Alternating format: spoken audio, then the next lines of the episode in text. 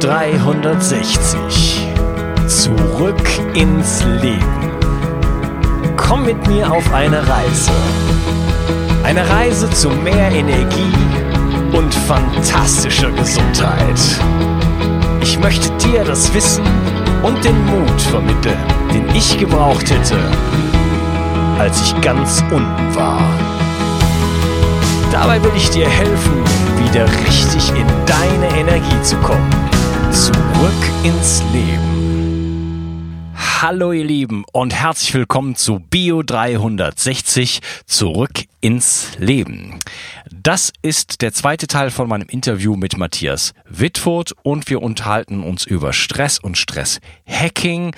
Ähm, wir hatten schon angefangen, uns über die PEP-Methode zu unterhalten und in diesem Teil werden wir nochmal genauer darauf eingehen, was ist denn eigentlich die PEP-Methode, wie unterscheidet sie sich von ähnlichen Methoden wie der EFT-Methode und wie du Glaubenssätze aufdecken kannst und sie im positiven Sinne für dich ändern kannst, erfährst du in dieser Episode. Viel Spaß!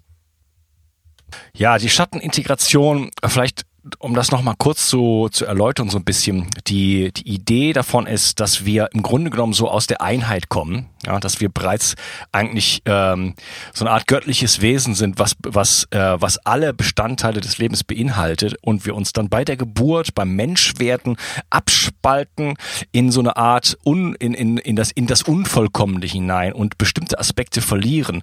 Und das passiert im, im Menschwerdungsprozess als Baby, merkt man schon sofort, na ja, also wenn ich die ganze Nacht schreie, dann ist meine Mama nicht mehr so lieb zu mir, wie wenn ich das nicht mache. Und dann fangen wir an, bestimmte Aspekte Aspekte von uns negativ zu bewerten und die abzuspalten, weil die mit Schmerz dann äh, assoziiert werden.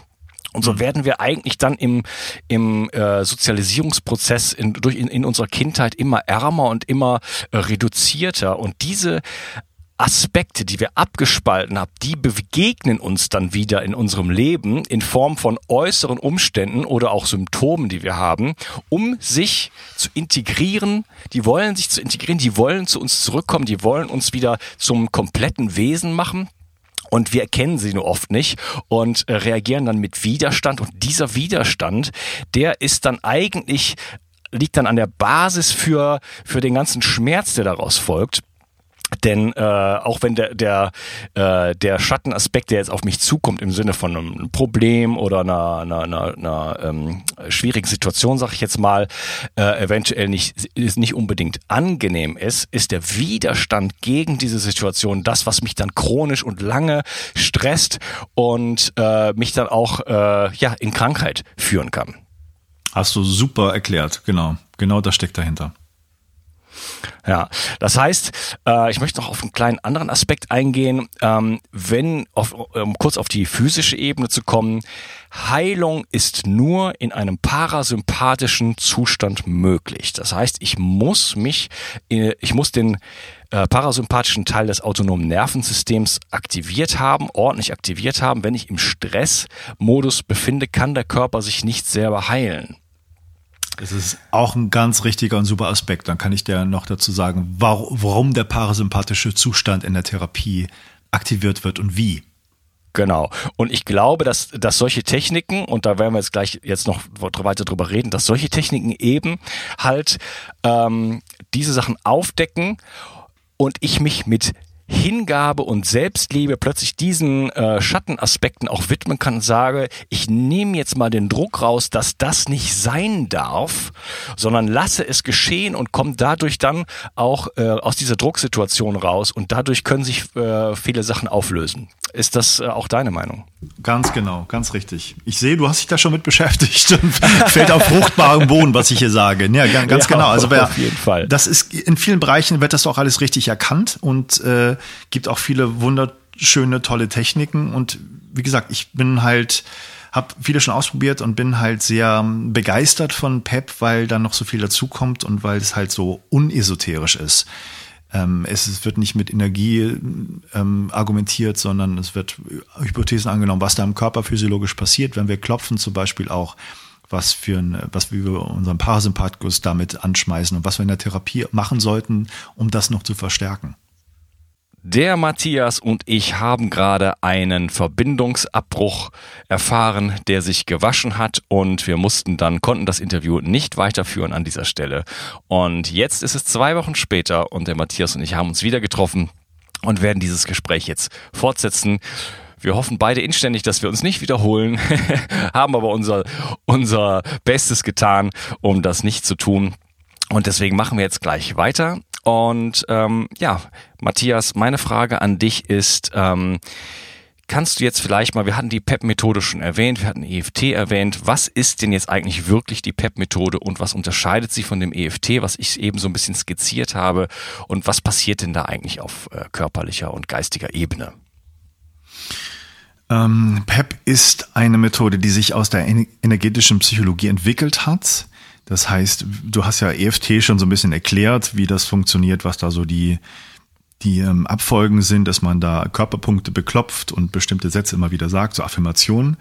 Und ähm, der Michael Bohne, dass das der PEP entwickelt hat, hat das auch alles so mal gelernt und auch bei Fred Gallo so fortgeschrittenen Techniken und hat aber dann gemerkt, dass das bei vielen Therapeuten auch alles nicht so gut funktioniert hat und nicht richtig gut ankam. Erstens einmal Gibt es da so viele esoterische Erklärungen, warum das funktioniert? Das ist halt irgendwie eine Schiene, die er auch nicht gehen wollte und dann nicht, nicht mit zufrieden war. Und zweitens ist da ein ganz wichtiger Aspekt, der eigentlich in der Psychotherapiegeschichte eine immer größere Rolle spielt und von dem wir entdecken, dass der eigentlich vielleicht mit einer der Hauptwirkungsfaktoren in der Therapie ist, nämlich die Beziehung zwischen Klient und Therapeut fast überhaupt nicht berücksichtigt, sondern es wird halt da wirklich sehr schematisch vorgegangen und das war so ein bisschen das, äh, die Unzufriedenheit und die Ungenügenheit, die man da so erkannt hat und das weiterentwickelt hat. Ähm, letztendlich ist dieses Klopfen immer noch geblieben als so eine Grundtechnik, die man anwendet. Aber ähm, es ist auf jeden Fall etwas, was man äh, den Klienten selber machen lässt. Man macht das mit, ne? man zeigt halt, es gibt hier 16 Punkte, die wir da haben, die klopfen wir mal nacheinander durch, wenn wir an dieses Problem, an diesen Stress denken und schauen mal, was passiert. Und es ist nicht so, dass man da dann die ganze Zeit irgendwie mein Problem, mein Problem sagt oder einen bestimmten Satz die ganze Zeit wiederholt, sondern es ist halt prozessorientiert, was nichts anderes bedeutet, dass wir schauen, was passiert denn eigentlich dabei, wenn jetzt die ersten Punkte geklopft werden. Ändert sich da im Klienten irgendwas? Hat auf einmal neue Gedanken? Hat dann ein Problem, was sich dann auf einmal ändert und ein anderes Problem hinüberschiftet oder verwandelt? Das heißt, es gibt da nicht so eine sture Abfolge, sondern man schaut ganz genau, was im Prozess dieses Klopfens passiert. Und da kann sich was tun oder auch nicht. Und äh, häufig ist das so, dass viele Stressoren einfach durch dieses Klopfen äh, einfach weniger werden. Man fühlt sich ganz häufig so, als wäre das Problem mehr in Distanz. Ähm, wird, es würde einen nicht mehr so betreffen. Man hätte den Körper irgendwie auch beruhigt. Und die Hintergründe, warum das funktioniert, ja, erklärt man sich so durch Hypothesen, die man aber noch nicht wissenschaftlich wirklich untersucht hat. Das sind so ein bisschen wissenschaftliche Gedankengänge. Es kann sein, dass man durch dieses selber beklopfen Oxytocin ausschüttet, durch diese Selbstberührung, dadurch sich da in, äh, den, den Stress halt reduziert. Es kann sein, dass man das Klopfen als eine Art Musterunterbrechung sehen kann des Gehirns. Das heißt, es ist normalerweise im Stress und diesen Stressnetzwerken drinne und durch diese, durch diese Stimulation, Selbststimulation, die man sich dazu fügt, ist es so, als ob man dieses Muster dieses Stresses einfach dann irgendwie unterbricht und nicht in die normalen Bahnen lenkt und dadurch sich was verändern kann. So als ob das so ein neuer chaotischer Prozess ist, der da angeregt wird und in, in neue Bahnen gelenkt werden kann. Das ist so ein bisschen das Grundkonzept. Und wir haben dann viele andere Tools, die wir mit PEP weiter bearbeiten und äh, nutzen können, wenn das mit dem Klopfen alles nicht funktioniert oder bestimmte andere Ansätze, je nach Patientengruppen auch. Und es ist aber letztendlich immer das Grundprinzip, äh, hinzuschauen, was da das Problem ist, das zu akzeptieren, dann das selber zu akzeptieren, also sich selber zu akzeptieren, Selbstakzeptanz zu üben, auch wenn ich dieses Problem habe, achte und schätze ich mich so, wie ich bin oder liebe und akzeptiere ich mich so, wie ich bin und dann zu schauen, was da passiert im, im, in den Gedanken und im Körper des Klienten. Es kann sein, dass der sagt, ähm, auch wenn ich diese Angst auf der Bühne zu sprechen habe, achte und schätze ich mich so, wie ich bin. Nee, das kann ich nicht sagen. Also da finde ich mich eigentlich blöd, dass ich das Problem immer noch habe. Und dann kann man das langsam verdünnen und schauen, was passiert und welche Prozesse da angestoßen werden. Also man kann jetzt sagen, auch wenn ich das Problem auf der Bühne zu sprechen immer noch habe, wäre es doch ganz gut, mal zu beginnen, mich zu akzeptieren, wie ich bin. Oder wenn das selbst nicht geht, wäre es doch mal ganz hilfreich, mal für eine Zeit lang das auszuprobieren, mich zu akzeptieren. Oder wenn das auch nicht geht, und das ist bei wirklich bei schwerst Traumatisierten durchaus häufiger der Fall, dass sie sich komplett ablehnen, einfach zu sagen, auch wenn ich dieses Problem habe, bin ich doch immer noch ein Mensch.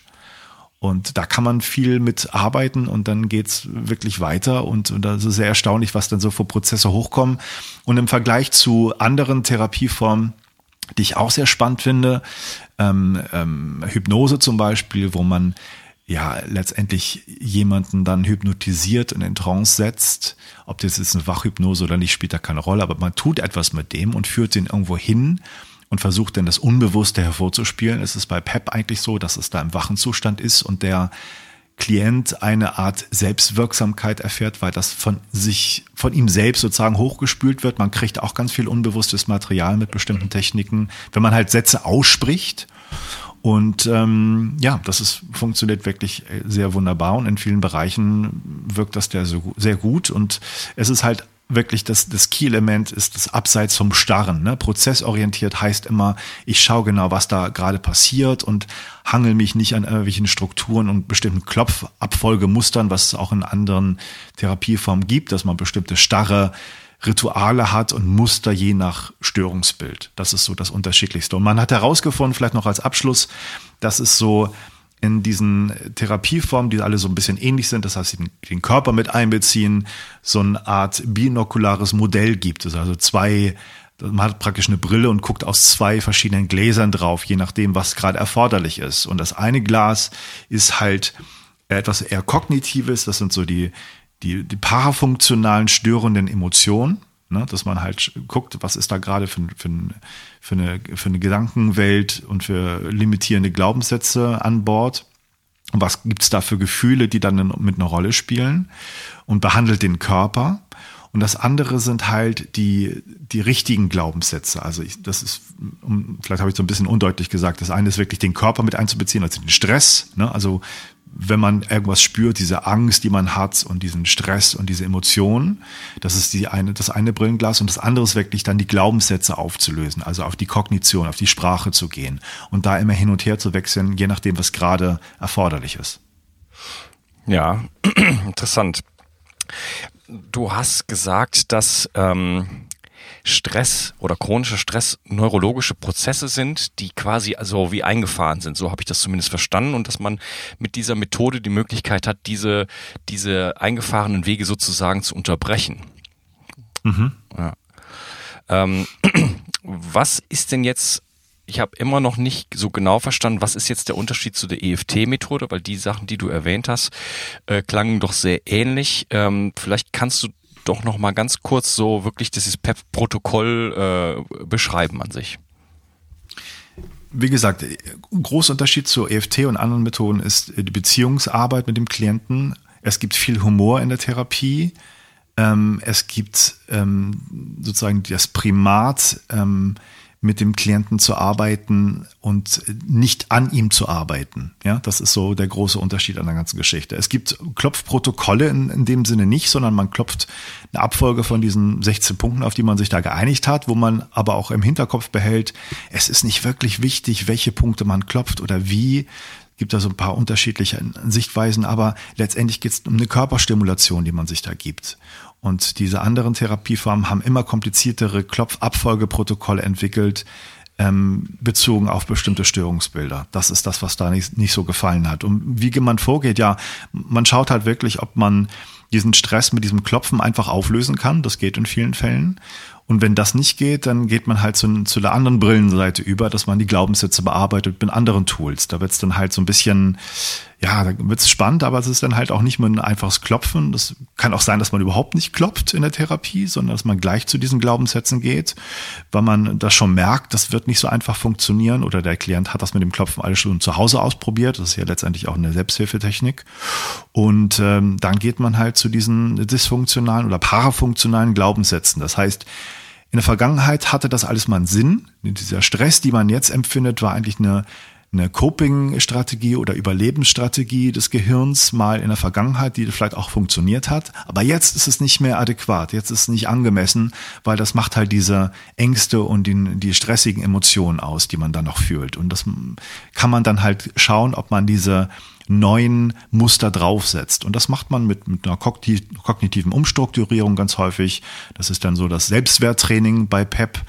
Oder man macht es halt auch mit so einem Testsätzen, die man da reinspricht, wo man dann in verschiedene Bereiche hineingeht und dann schaut, was passiert und da viele unbewusstes Material hochspülen kann.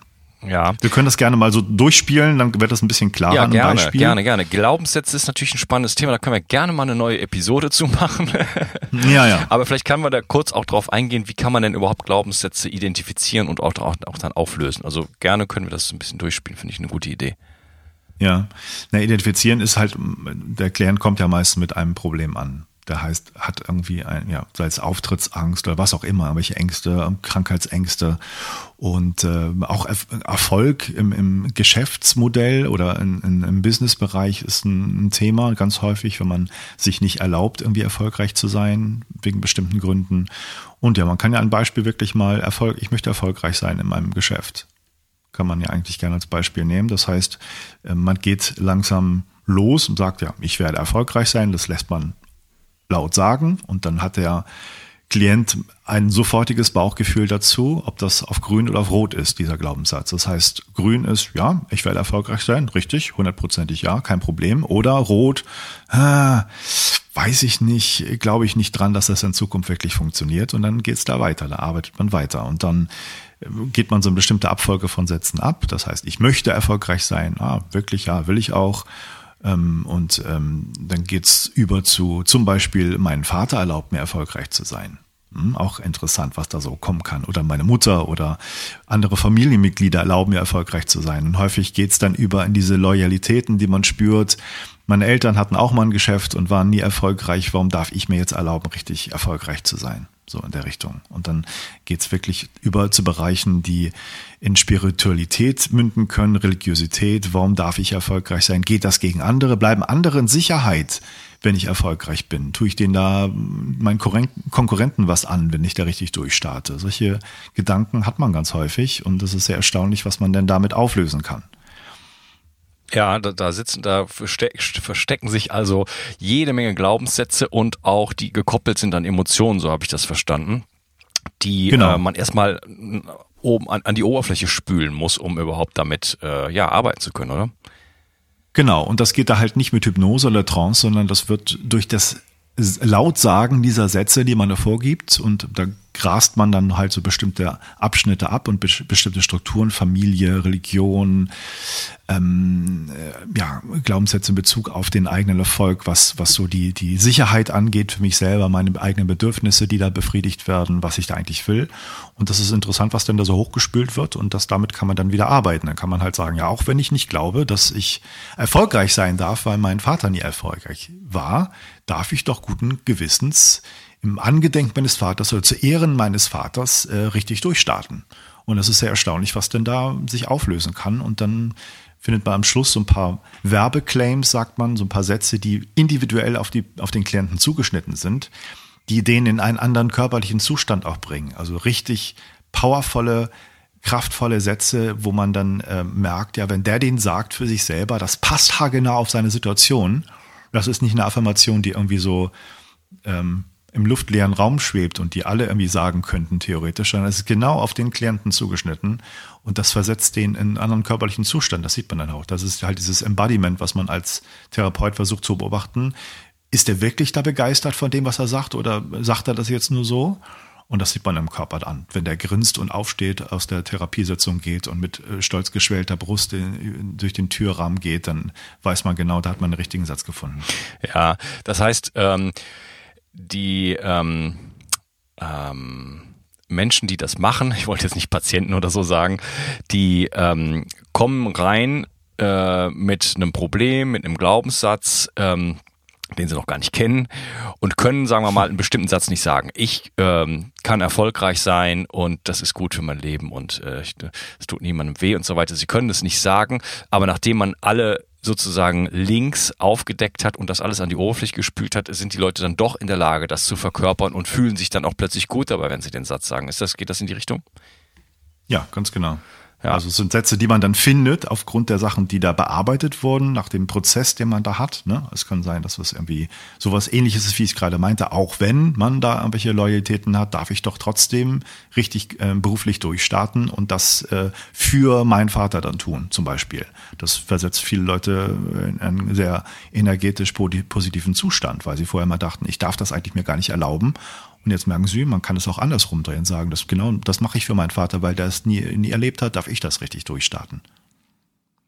Der Matthias und ich hatten erneut einen Verbindungsabbruch und versuchen jetzt wieder an das Gespräch anzuknüpfen. Ähm, Matthias, ich sehe Parallelen auch zu anderen Methoden da drin, die auf andere Arten und Weisen, wie zum Beispiel Reinkarnationstherapie, innere geführte Reisen oder auch Familienstellen zum Beispiel, versuchen eigentlich Ähnliches zu erreichen. Ähm, da sehe ich allerdings, dass die PEP-Methode da relativ unaufwendig ist, weil ich nicht unbedingt äh, einen Therapeuten dazu brauche. Wie ist da dieses Verhältnis? Brauche ich einen Therapeuten? Ähm, kann ich das selber machen? Ähm, ist, das, ist das auch alltagstauglich? Also die, äh, die Klopftechnik der PEP-Methode ist eine Selbsthilfetechnik. Da braucht man keinen Therapeuten zu und das funktioniert ja in, in vielen Fällen sehr gut, ne? dass man an Stress denkt, an sein Problem und diese Punkte klopft. Das ist dann vielleicht auch nicht so ein großer Unterschied zu EFT oder anderen Klopfmethoden die Sache, um die es wirklich geht, ist, wenn man wirklich ernstere Probleme hat und das mit dem Klopfen nicht einfach funktioniert und da wirklich ein, ein Coach oder Therapeut auch sitzen sollte, der einen dadurch begleitet und sagt, hier, stell dich dein Problem, weil es geht ja immer um eine Selbstakzeptanz. Und wenn das so einfach wäre und man das einfach alleine machen könnte, dann bräuchte man ja keine äh, Psychotherapie. Und eine, eine Selbstakzeptanz ist etwas, wo man irgendwie erstmal hinkommen muss, weil man möchte ja das Problem nicht akzeptieren, man möchte da nicht hinschauen. Und insofern ist das sehr hilfreich, wenn man sich da jemanden sucht, der einfach äh, neben einem sitzen bleibt und sagt, so, jetzt pass mal auf, wir bleiben jetzt hier weiter an dem Thema dran und schau mal da genau hin, wo du nicht hinschauen willst. Das ist der ganze Vorteil der Geschichte. Ja. Ja, ja, dem, dem eigenen Schatten zu begegnen ist natürlich ist ja in sich äh, quasi ein Widerspruch, denn man will ja gerade nicht hinschauen und ähm, genau. da ist es einfach super hilfreich, wenn einem da jemand ein bisschen bei hilft. Das geht allerdings auf irgendeine Art auch alleine. Man kann ein Schattentagebuch führen und man kann natürlich auch, ich sag mal, ein Mindset entwickeln, wo man sich so ein bisschen schärft für solche für solche Dinge, denn die, äh, die der Schatten begegnet einem ja im Außen. Du hast ja die Probleme, die auf dich zukommen. Du hast ja die Schwierigkeiten, die körperlichen Leiden und so weiter. Und ähm, ja. wenn man sich ein bisschen in die Materie eingearbeitet hat, dann kann man auch da ein bisschen hinterschauen und sagen, ach, jetzt ist wieder was. jetzt habe ich wieder ein, äh, ein ähm, äh, Obst Obstacle, was heißt Obstacle auf Deutsch? Eine Hürde. Eine Hürde. Jetzt habe ich wieder eine Hürde in meinem Leben. Was kann denn dahinter stecken? Was, was, was, was sind denn das für Aspekte, ähm, und liebe ich diese Aspekte eigentlich? Habe ich die, finde ich die in mir und äh, was habe ich für ein Verhältnis dazu? Und da mal reinzuspüren und vielleicht mal so ein paar Sätze dann auch zu sagen, um zu gucken, wie fühlt sich das an. Ja, also es ist natürlich, es ist schon schön, wenn man sich selber helfen kann. Und das ist ja auch der Sinn der Geschichte, dass man sich selber ermächtigt auch und da Verantwortung übernimmt. Aber man muss ja auch sagen, die meisten Leute haben nicht die Energie und, und haben nicht die Zeit vielleicht auch, das selber zu machen. Das ist schon ein gewisser Aufwand, sich damit auseinanderzusetzen. Und es ist ja schon so, dass man dann auch profitiert von Leuten, die eine Ausbildung haben, viel Erfahrung mit solchen Geschichten und einen dadurch begleiten können. Das ist ja ein Service, den man da bekommt, der auch etwas vermittelt, nämlich eine Beziehung, die man da aufbaut, eine Therapeuten-Klient-Beziehung, die ja schon vielleicht die mehr als die Hälfte der Miete ist bei der ganzen Wirksamkeitsgeschichte. Das hat sich ja auch in vielen Forschungen gezeigt, dass ein gutes Verhältnis und ein Vertrauensverhältnis zwischen Therapeut und Klient eigentlich mit das wirksamste, wirksamste ist, was da überhaupt wirkt. Und gar nicht mal so der, sehr die Methode, was man auch immer da machen will, sondern dass man da zusammenarbeitet und es jemand da ist, der einen da begleitet und für einen da ist und die Techniken hat, das da anzuwenden.